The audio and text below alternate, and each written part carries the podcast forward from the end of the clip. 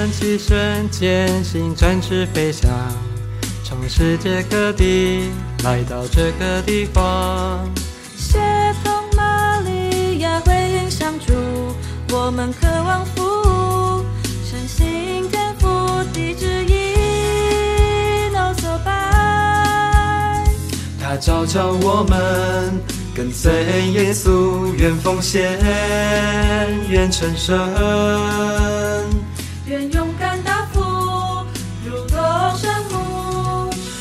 世界听我们同声欢唱。我们高举双手，蓄势待发。耶稣喜在，永在，今在，我们永不停止去爱。你是否一直在找寻自己？来见我们所见，全新的冒险。让卸下恐惧，重燃微笑爱心，全然的更新，不再回头看，不再抗拒，聆听心的声音，为答复这使命，勇敢前行。全世界听我们同声欢唱。我们高举双手，蓄势待发。耶稣昔在，永在，今在，我们永不停止去爱。玛利亚妇女中受拣选，这伟大喜讯开启永恒生命。她全心信赖，谦卑领受。这伟大奥迹来自永生天主，给予你，给予我们。我不再沉默，不轻言放弃，大声说：我的主，请相信我，我要大声赞颂。全世界听我们同声欢唱。我们高举双手，蓄势待发。耶稣心在，永在，今在，我们永不停止去爱。他毫不迟疑地答复使命，他如此年轻，即刻起身前行，远离家乡，翻山越岭去探望。见依撒伯尔，并向他问安，欢欣地相聚。那胎儿蒙祝福，他是我的主，我渴望也听见，因为你相信了，比蒙受祝福。全世界听我们同声欢唱。我们高举双手，蓄势待发。耶稣昔在，永在，今在，我们永不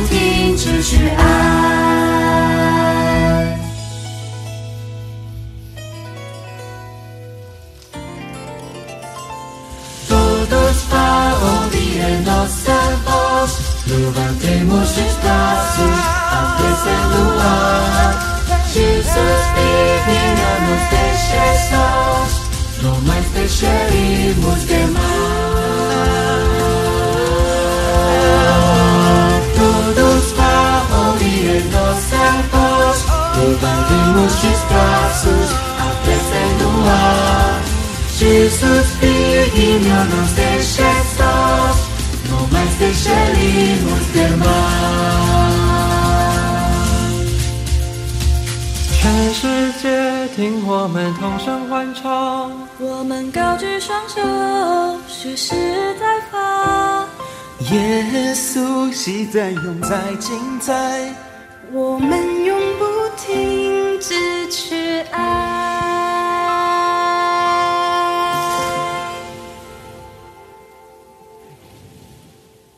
各位主爱的听众朋友，大家好。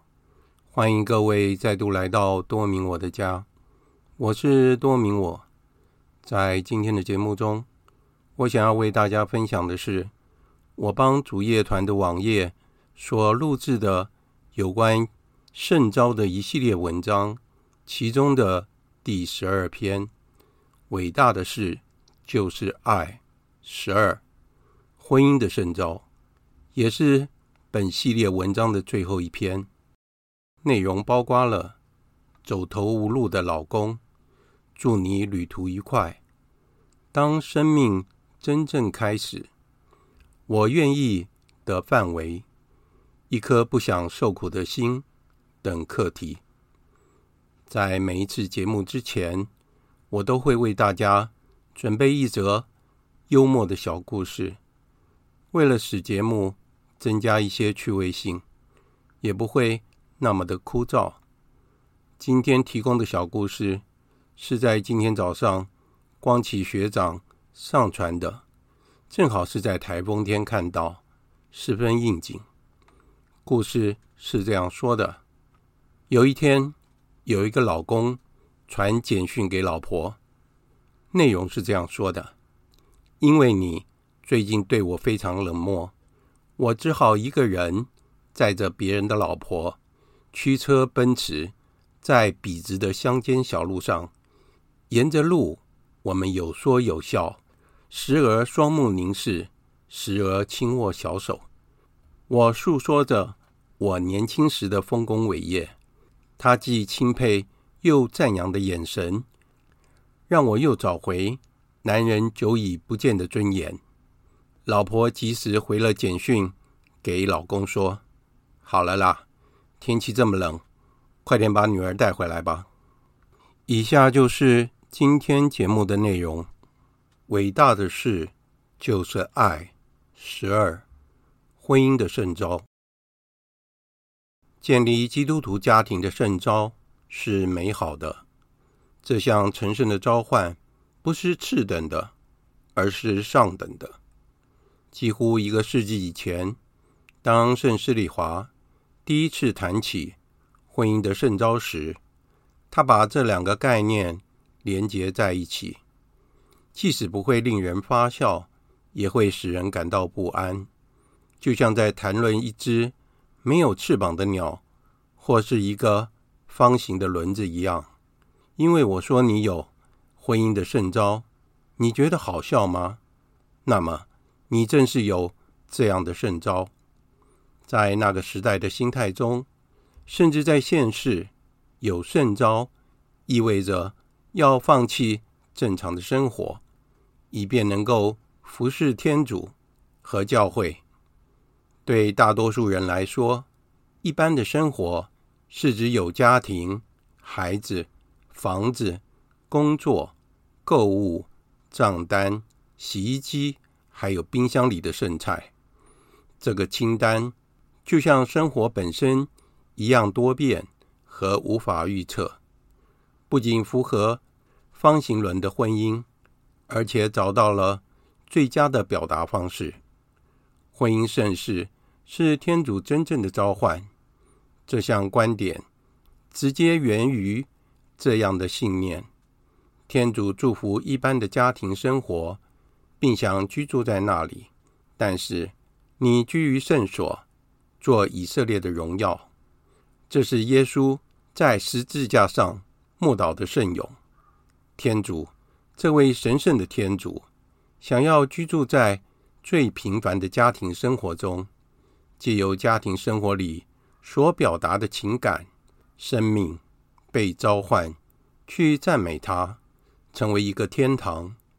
尽管我们在此世这个暂时俗世的生活有种种不可避免的缺陷。祝你旅途愉快。那个年轻人听到“婚姻的圣召”这句话时，笑了起来。但他也开始思考，有人给他一些具体的建议，把自己托付给圣拉法尔天使，就像他引领多贝雅般，让他保守你的纯洁，直到旅途的尽头。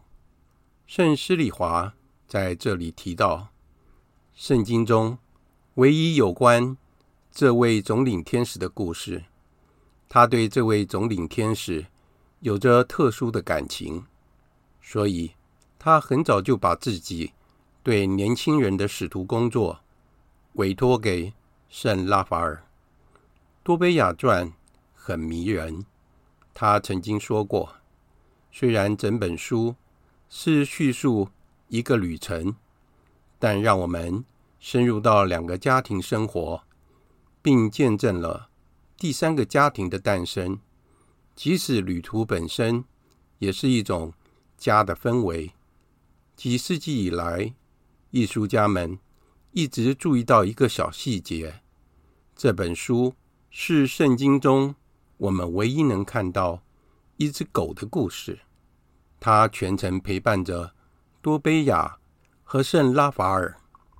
当多贝亚要离开的时候，他的父亲祝福他说：“愿天上的天使使你们一路平安，愿他的天使与你们同行。”救助你们，圣施礼华在祝福那些踏上旅途的人时，诠释了这句话：愿上主使你一路平安，愿他的天使与你同行。真正的旅程，最有决定性的是生命的道路。当丈夫和妻子在婚姻中互相奉献自己给对方。回应天主的梦想，于是回到世界的起源。因此，帮助年轻人去发现是多么重要啊！并在多年的旅途后重新发现，建立基督徒家庭的圣召是美好的。这神圣的召唤不是次等的，而是上等的。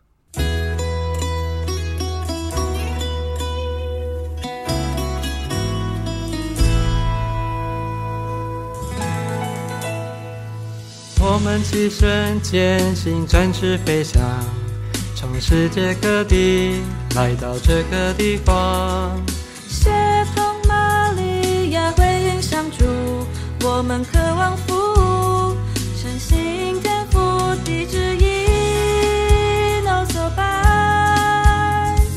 他召叫我们跟随耶稣，愿奉献，愿成圣。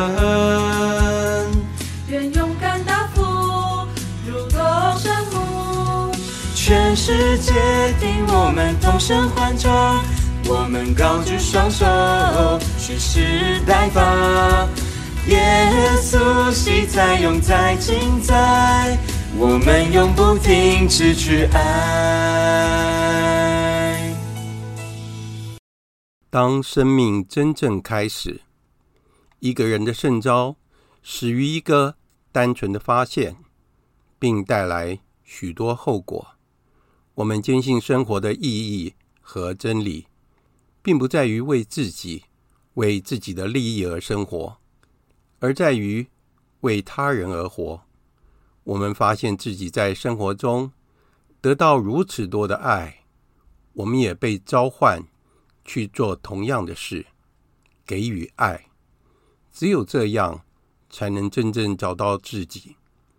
给予爱，不仅是在我们空闲的时候，让我们的良心平静下来，而是让爱成为我们生活的核心目标，成为我们所有在意事情的重心。在他和莎拉结婚之前和之后，多贝亚得到了一些关于这方面的劝言。诉诸于他内在最崇高的事物。他的父亲托比特送他去旅行，为他们未来的财产着想。首先，想把他的一生中最珍贵且最重要的遗产传给儿子。孩子，我若死了，你要好好安葬我，要孝敬你的母亲，在她一生的日子里。不可离开她，要履行她喜欢的事，在一切事上不可使她伤心。永远要记得上主，我们的天主。孩子要遵守诫命，戒绝一切淫行，对一切穷人不要转面不顾，这样天主也总不会转面不顾你。若你多有，就该多施舍；若你少有，也不要怕少施舍。你该时时赞美上主天主，求他使你的道路正直，使你的前途与计划顺遂。最近才结婚的多贝雅，过了几周以后，想要回到父母家，而踏上了旅程。她的婆婆厄德娜做了一个离别的要求：“亲爱的孩子和兄弟，愿上主护送你们回去。巴不得我生时能够看见你和我女儿莎拉的子女，好使我在上主面前得到慰藉。我把自己的女儿托付给你。”你一生不要使她难受。天主招呼丈夫和妻子互相保护、互相关心，为彼此倾注他们的生命，从这产生他们个人成就的秘密。从此，绝不再只以自我成就为成就。生命最深刻的意义是给予生命，这就是我们在耶稣的生命中。所看到的，我来却是为叫他们获得生命，且获得更丰富的生命。圣若瑟和圣母就是这样生活的。他们怀着世上最谦卑、最温柔、最细腻、可看见的爱，彼此的关爱，尤其是关爱那道成肉身的生命。天主也希望他的门徒们这样生活。无论我们在哪里，都会散发出他的喜乐，他对生命的渴望。这是我们基督徒使命的核心意义。因缺乏爱情和微笑，已经把我们的城市变成了沙漠。那么多的娱乐，浪费那么多的时间，制造欢笑的事物。但是缺少爱情，家庭的微笑可以克服我们城市的沙漠化。这是亲情的胜利。任何经济和政治工程都无法替代家庭的这项贡献。巴贝尔塔的建造是毫无生气的摩天大楼。相反的，天主的神使荒野变为田园。生命最深刻的意义。是给予生命，即使在青少年时期，他们也能由此发现。但有时候，只有到达晚年，才会发现，标记着他从童年到成熟的真正道路。我们可以说，只有到那时，人才真正的开始，成为一个真正的人。只有到那时，生活才真正开始，因为。拥有伟大的梦想是生命的标记，爱就是生活的意义。爱到能够为被爱的人奉献自己的程度，能够忘记自己就是做自己，能够为某事而死就是生命。一个光想自己的人，什么也不是，就是空的。只有一个能忘记自己。能付出自己，能爱人，一言蔽之，才是活着的。我愿意的范围。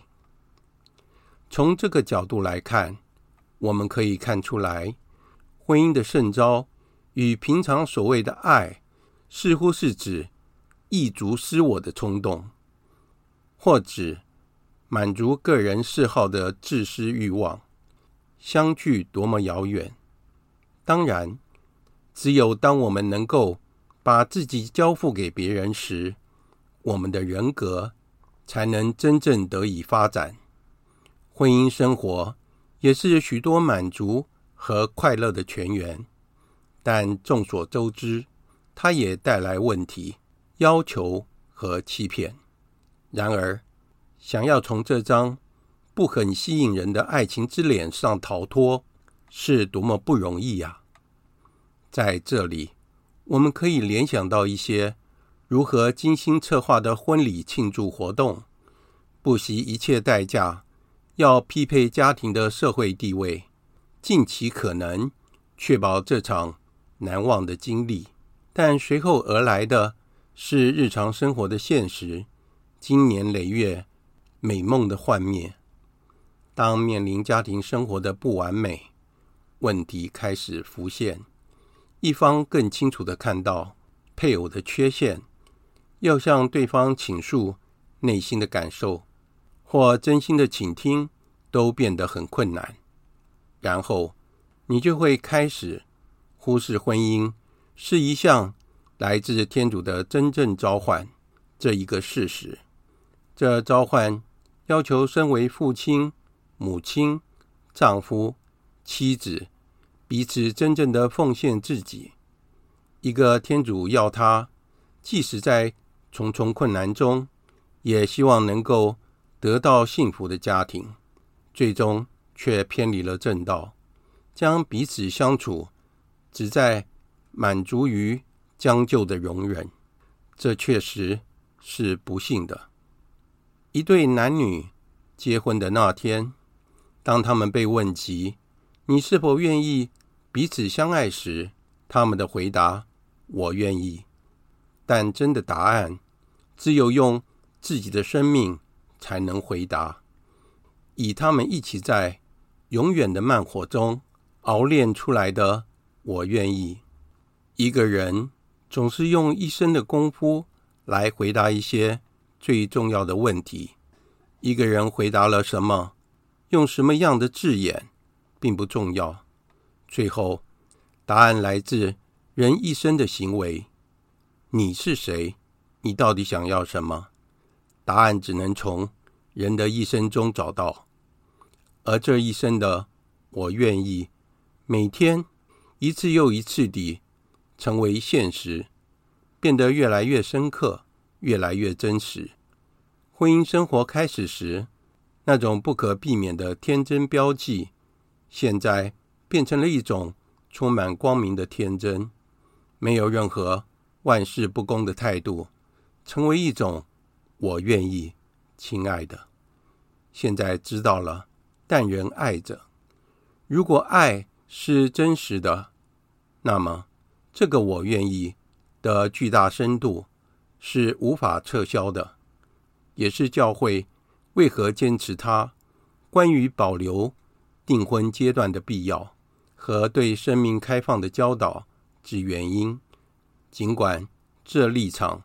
招致不开明和苛刻的指责，但他耐心地坚持，因为他知道天主在召唤他捍卫人性爱情的真理，尤其是他的所属之地。这样做，教会并非在捍卫一个抽象的真理，好像一个出自使用手册的规则。相反的，他是在保护特定生活的真相。家庭的真相，它是保护人类关系免于罹患致命的疾病。毒液会以微妙的方式慢慢的侵入，起初流露着浪漫和凯旋的姿态，也许只有在多年之后，真面目才会突然揭露出来，让配偶陷入个人陷阱里的自私自利。确实，生活在一个人身上有一种耀眼的宽宏大量和快乐。当他决定我要享受身体所能给我的一切，并与任何想加入我的人分享，这种对生活的态度，可以从创世纪的第一章中得到清晰的呼应。青春是如此美味的水果，为什么不充分的品尝它呢？为什么天主要剥夺我们的甜蜜呢？今天寻求过基督徒生活的年轻人也感受到同样的吸引力，但他们看到的只是一种幻觉。他们想更深入的把握真理，透过他们的努力保持他们爱的纯洁，或者万一他们失去。他们会力争的纯真，他们准备去爱，而不是占有另一个人，不是消费他们。无论如何，他们问自己：我该和谁分享内心感受到对生活的渴望呢？我们是想真心相爱，还是满足彼此的欲望？他们知道，不仅要付出自己的身体，也将付出自己的心，自己整个的人，自己的自由。他们知道，所有这一切都只适合一个答复：永远的，我愿意。他们知道，自己和每个人都值得一个无条件的“我愿意”。如果缺少这个决定，他们就还没有准备好送出这份礼物，也不会有人接受它。这份礼物会让他们内心感到空洞，尽管他们可能因为随时间的流逝才发现到这一点。同样的逻辑也存在于那些独身的圣召中，以及那些想要用自己的身体去爱天主的人。因为他们日复一日地把身体交付给天主。是的，婚姻和独身相互启发，彼此需要，因为他们都表达出无常的，只有在天主的光照下才能理解的感激。从天主放在我们内的自我形象，让我们视自己为礼物，我们也视他人为礼物。我们猛然地意识到，自己受召去给予生命，父母、子女、孙子们，每一个人。当耶稣启示爱的深层意义时，他的门徒感到了困惑，以至于他必须对他们说：“这话不是人人能够领悟的，只有那些得了恩赐的人才能领悟。”那些想要过基督徒生活的年轻人和父母们，虽然有时会遇到别人对他们的不理解，但应该意识到，其实有许多人在内心深处敬佩他们，尽管有时候他们无法表达出理由。他们羡慕他们，因为他们以真诚的爱，清楚地表达了天主的爱。的喜乐和自由，表达了每个人内心深处的渴望，无可言喻的叹息。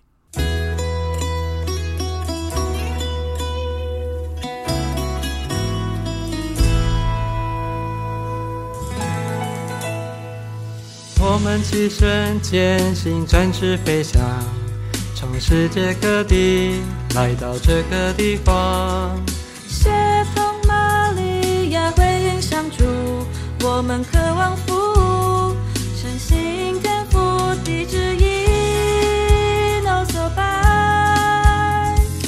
他召我们跟随耶稣，愿奉献，愿成圣，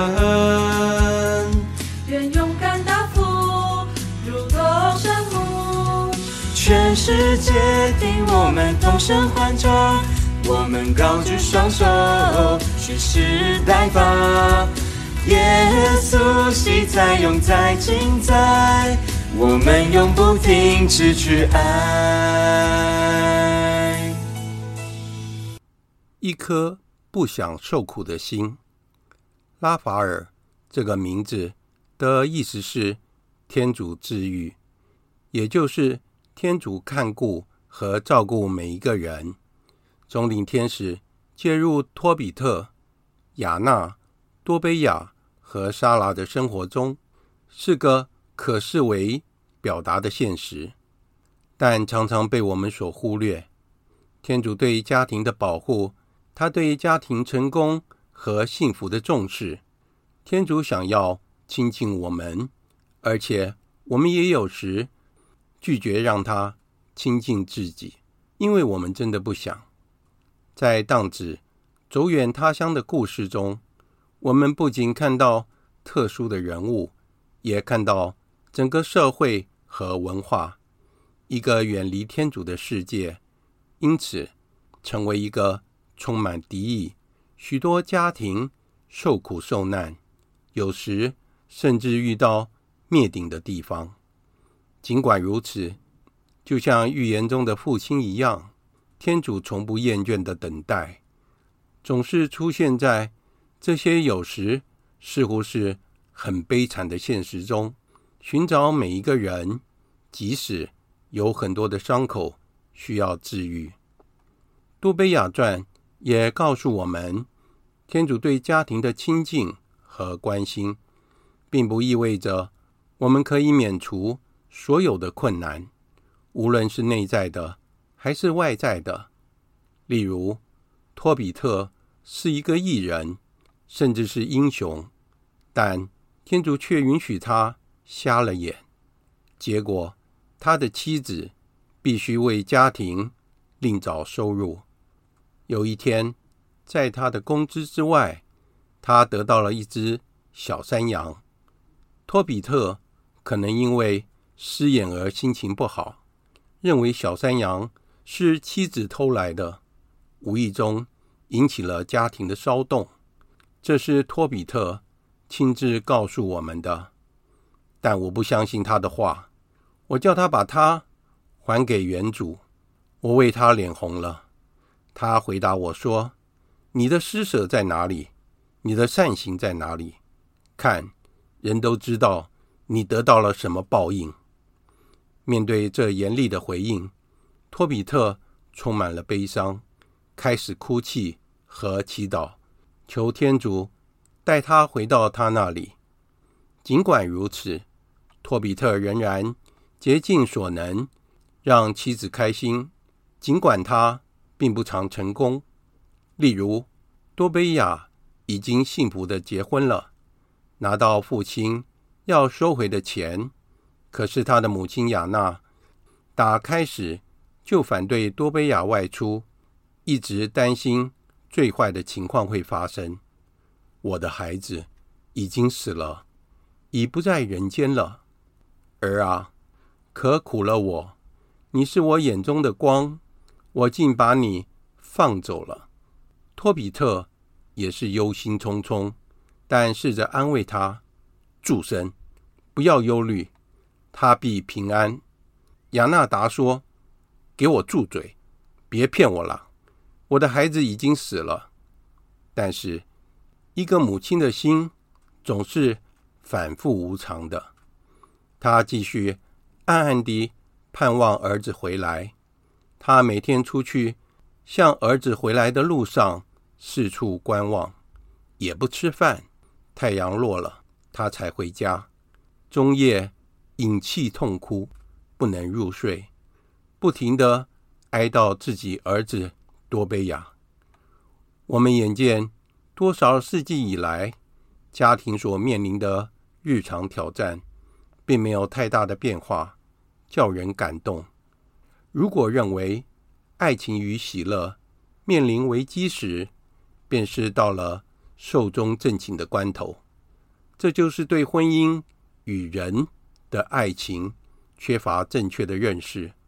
最初坠入爱河的经验，为梦想成立家庭提供了所需要的力量，却往往掩饰了另一个人的缺陷。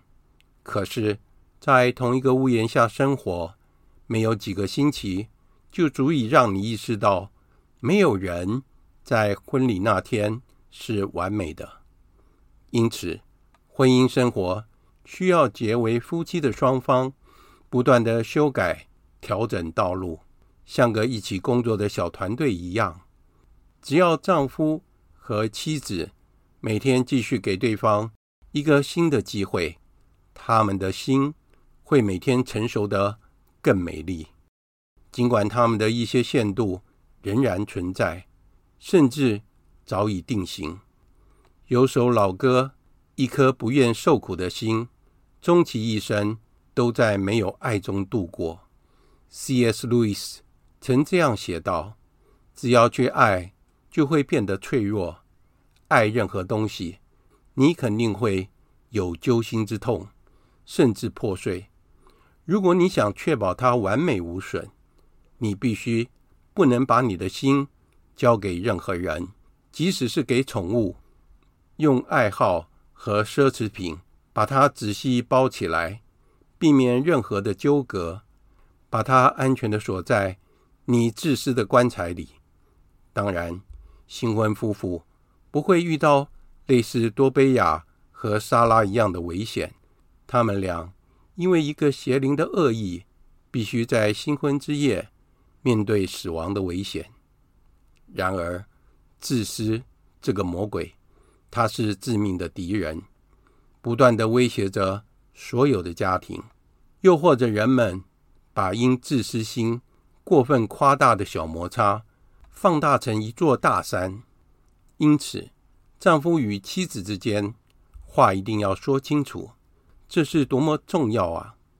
即使这涉及到困难的话题，而不是在高墙后面一点一滴的巩固自己，他们需要一次又一次的重新开始，让感觉成为可能的爱情。圣施里华说：“夫妻之间。”要完全避免分歧争论是不可能的。偶尔有一点小小的争论，也不失为爱情存在的证明。水需要自由流动，否则就会被藻类覆盖而停滞。因此，父母应该花时间同孩子们相聚相处，同孩子们谈心。孩子是头等大事，比事业。比工作、比休息都重要得多。同孩子谈话时，要用心倾听，要集中注意力，以求了解他们的心声。要承认这个事实：有时孩子的倔强、反抗，并不是完全没有道理的；有时甚至很有道理。重要的是，丈夫和妻子需要与天主交谈，请求他。赐予他们光亮。你们的言语是我步履前的灵灯，是我路途上的光明。虽然多贝亚传中从未提及多贝亚和莎拉之间的争议，但是我们很容易想象这些在托比特和亚纳之间所发生的分歧，就跟所有的家庭一样。但我们也可以想象他们的婚姻。透过与天主亲密的结合而更加稳固，直到生命的尽头。我们祖宗的天主，你是应受赞美的。多贝亚在新婚之夜的祈求，求你怜悯我和他，使我们白头偕老。具有家庭教宗之誉的圣若望保禄二世，曾将雅各中的夫妻之爱比作多贝亚。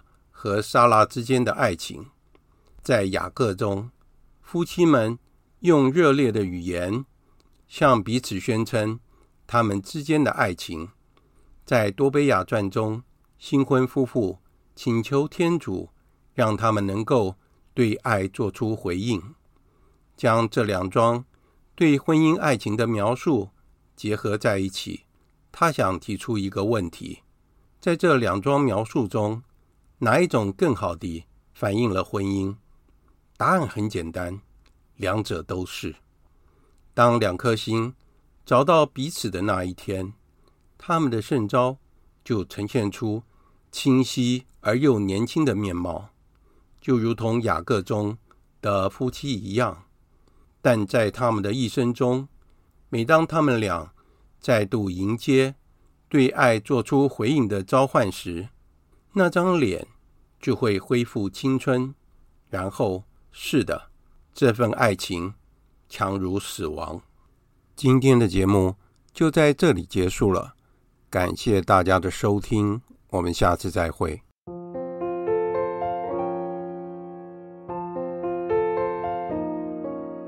天主生我们心